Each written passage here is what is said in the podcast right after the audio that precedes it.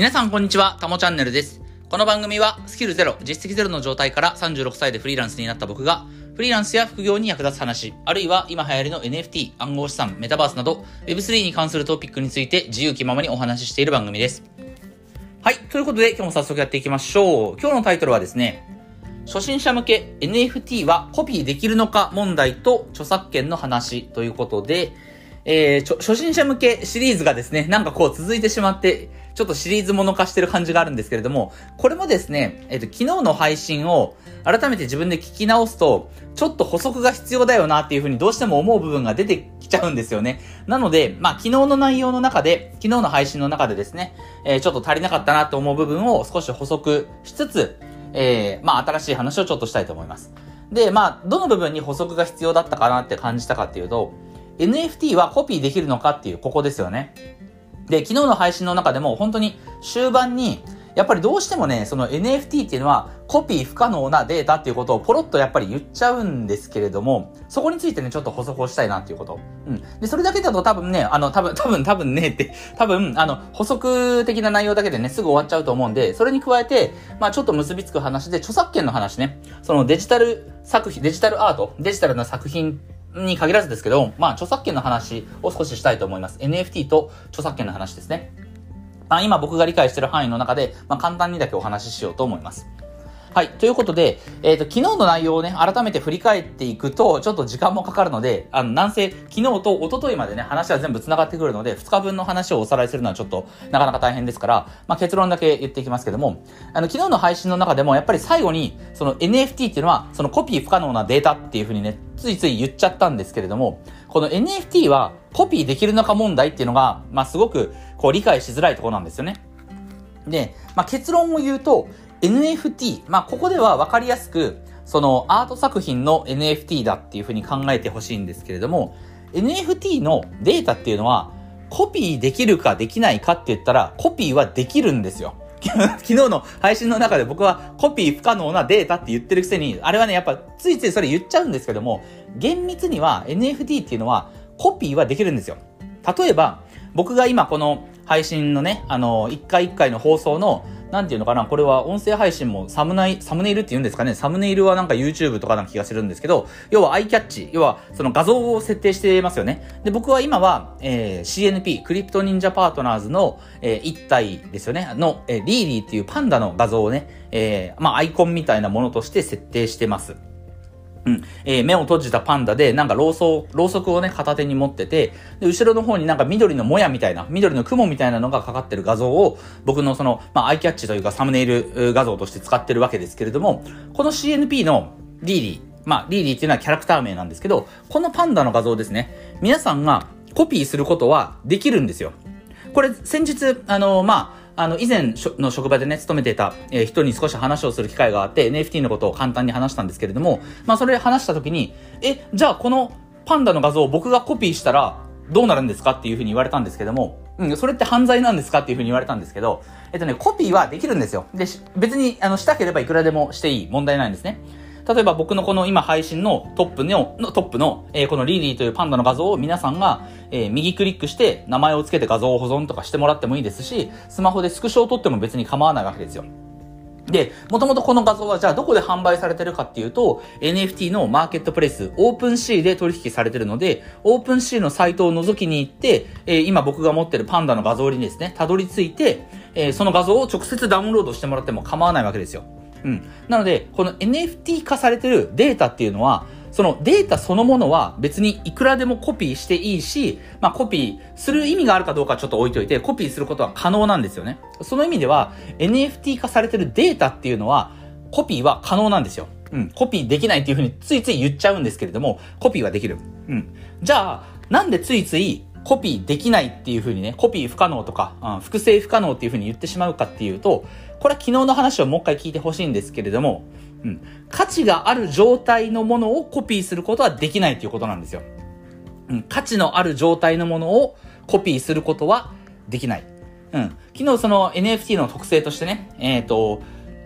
デジタル資産に価値がつくっていうことと、えー所有感がその生まれるっていうね、デジタルデータを真の意味で所有することができるっていう話をしましたけれども、えー要は、このデジタルデータに価値がつくようになるんですね。シリアル番号が振られることによって、この世界で唯一うん、唯一というか、厳然とこの世界に存在するデータとして、ブロックチェーンに刻まれたものとして、その NFT は存在することになると。で、そのブロックチェーンに刻まれた、例えばさっきのパンダの例でいきましょうか。パンダのリーリーの画像は、ブロックチェーンに刻まれている。で、それをコピーすることはできる。ただ、コピーした画像には、シリアル番号が振られてないっていうことなんですよね。うん。シリアル番号が振られてる本物は、えー、番号が要は振られてて、ブロックチェーンに刻まれて、そして、その、僕が持ってるパンダのリリーに関しては、えー、持ち主がタモさんであるっていうことがブロックチェーンに刻まれてるわけなんですよ。それでもって本物だっていうことが証明されるんですけれども、もし、その、まあ、例えばこれを聞いてくださってる皆さんが実際に OpenSeaというサイトに行って、僕のパンダの画像ですね、リーリーの画像をコピーしました、ダウンロードしました、あるいはスクショでも何でもいいです。とにかく、えー、その画像をデジタルなものとしてそのままあのコピーしましたと。そうすると、そのコピーされたデータには持ち主の名前も刻まれてないし、シリアル番号も振られてないし、ブロックチェーンと何も紐づいてないっていう状態になるんですよね。ブロックチェーンというものがなかった今までのデジタルデータの扱いと全く同じ状態っていうことなんですよ。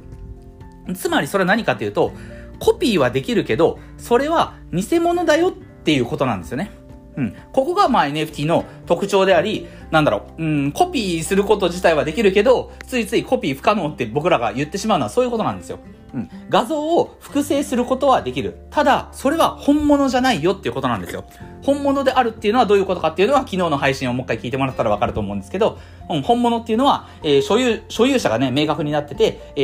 ー、価値がついてて、その、そういったその NFT の情報がブロックチェーンというところに刻まれてる。で、そのブロックチェーンに刻まれてる画像データもコピーすることはできるけれども、コピーはただのコピーでしかない。シリアル番号も振られてないし、持ち主とかそんな情報も何もないっていうね、ただの画像データがコピーできるというだけなので、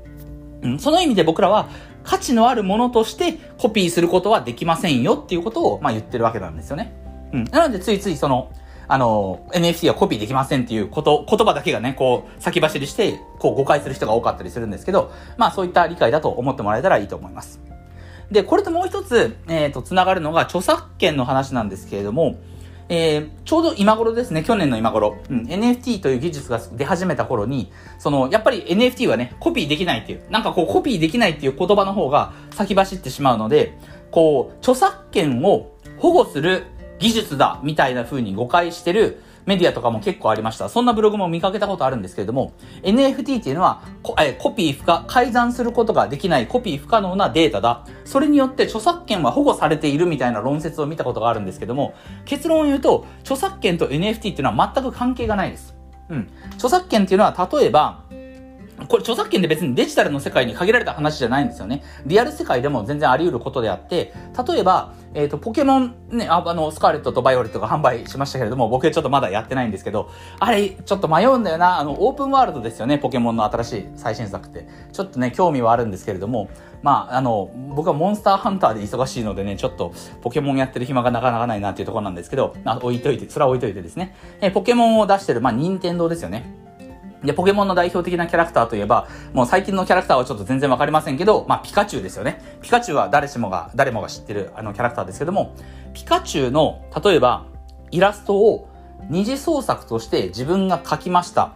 まあ、書くだけだったらいいんでしょうね。ちょっと僕本当に、あの、本当の著作権のことに関しては何も詳しくないんですけども、でも、そのピカチュウを二次創作として自分がね、イラストを描きました。それを販売するのは多分ダメなんじゃないかなと思うんですよ。もちろんね、その、なんだろう、いわゆる同人活動、コミケとかで、その同人活動で、その冊子とか販売してるとかはありますんで、僕、同人活動もちょっと全然詳しくないので、その著作権と、まあ、二次創作とか同人活動がどこら辺まで許されてるとか、そういったことはちょっとわかんないですけれども、でも基本的に著作権っていうのは、その、誰かが作った著作、著作物の権利を守る、えー、法律であって、その、例えば任天堂がその、ピカチュウに対する権利を持ってるのであれば、ピカチュウを勝手に商用利用、要はピカチュウの絵を描いてそれを販売するっていうビジネスは基本的にやっちゃダメなんですよね。これが要は著作権が機能してるっていうことなんですよ。著作権によって、え、そのピカチュウのを商用的に利用するとか、え、勝手に使うっていうことができないようになっているっていうことですよね。で、これは NFT も一緒なんですよ。例えば、えー、僕がピカチュウのなんかこうドット絵のね、ピカチュウの絵を描いて、それを NFT にして販売します。これはできないんですよ。うん。要は、ピカチュウを使って、ピカチュウの NFT を使ってお金を稼ごうと、要はビジネス、商用利用をしようとしてるってことなので、これは著作権で、あの、まあ、権利が、任天堂の権利が保護されてるので、これはできないっていうことなんですよね。うん。つまり、これ聞いたらわかると思うんですけど、NFT っていう、その、改ざん不可能とかね、価値ある状態でコピーすることが不可能っていう、この特性は単なる技術であって、権利の問題とは何も関係ないんですよ。別に NFT であろうとなかろうと、ピカチュウの画像を使って二次創作のせあの創作物を作って、それを販売するみたいなことは、例えばリアルなフィギュアを作ってもダメだし、イラストを作ってもダメだし、NFT を作ってもこれはダメだっていうことなんですよね。うん。なので、なんかこう、NFT というものを作ることによって、こう、著作権が人に移転するんじゃないか。ね、任天堂さんがピカチュウの著作権を持ってたとしても、なんかこう NFT というコピーが不可能ななんかデジタルデータというものを作ることによって、著作権がそれによって保護されるんじゃないかとか、著作権が移転するんじゃないかとか、うん、まあ、要は著作権がどんどんこう、NFT が転売することによって移り渡っていくんじゃないかっていうふうに、あの、考え、あの、思ってる方もいるかもしれないんですけども、これ全く別の話なんですよ。著作権っていうのはあくまでその創作物、著作物に対する、まあ、権利ですよね。著作物とかいう言葉がちょっと僕、合ってるかどうかわかんないんですけど、まあ、ピカチュウですよ。ピカチュウの権利は任天堂にあるのであって、それを勝手に使って物を作ったり、まあまあ、どこまで作っていいのかわかんないですけどね。少なくとも売っちゃダメだと思うんですよ。うん。要はね、著作権が認められてるものを使って、勝手にあの、販売したりしたらダメですよね。ああ、でもあれだな。だから本当は、そっか、ビジネス、売る、物を売るっていうところに限らないですよね。本当は SNS のアイコンにピカチュウとか使うのはダメなわけですから。うんうん、そうだな。うん、だからやっぱり基本的には別に商用利用じゃなかったとしても、えー、要は他人が著作権持ってるそのコンテンツを勝手に使うっていうのはもうダメなわけですよね。うん。で、これは NFT にも、えー、適用される話だよっていうだけなんですよ。NFT という形で何かピカチュウの、えー、創作物を作る。例えばイラストを作る。ドット絵のイラストを作る。あるいは、えー、ボクセルアートを作る。ね。ピカチュウがメタバース空間で動くようなアバターみたいなものを作る。こういったことは、NFT という技術云々の前に、著作権で、まあ、それはダメだっていうふうに言われてるんですよね。なので、まあ、改めて整理をすると、え、著作権っていうのは、えー、別にその NFT の技術とは何も関係ない話であって、NFT のコピー不可能とか、なんかこう、持ち主の権利がね、こう、他社にこう、点々と移動する、転売可能とかね、そういった特性によって何か著作権という仕組み自体に影響が出るかって言ったら、これは全くないと。うん。NFT というものも、あくまでその、利用したりと、キャラクターを利用したりとか、商用利用したりとか、えー、そういった範疇においては、えー、著作権の影響は普通に受ける、うん、ものなんだよっていうところを、えー、理解してもらったらいいかなっていうふうに思います。うん。そうだね。だから例えばピカチュウの NFT 作って売るっていうことはまあダメなわけですよね。うん。はい。それはあの勝手にイラストを描いて、えー、販売するのがダメなのと一緒ということですよね。はい。ということで、えっ、ー、と、今日は NFT はコピーできるのか問題と、えー、まあ、それにちょっと関連するところで著作権の話を、えー、させてもらいました。えー、基本的に NFT っていうのはコピーはできる。でもそれは価値のある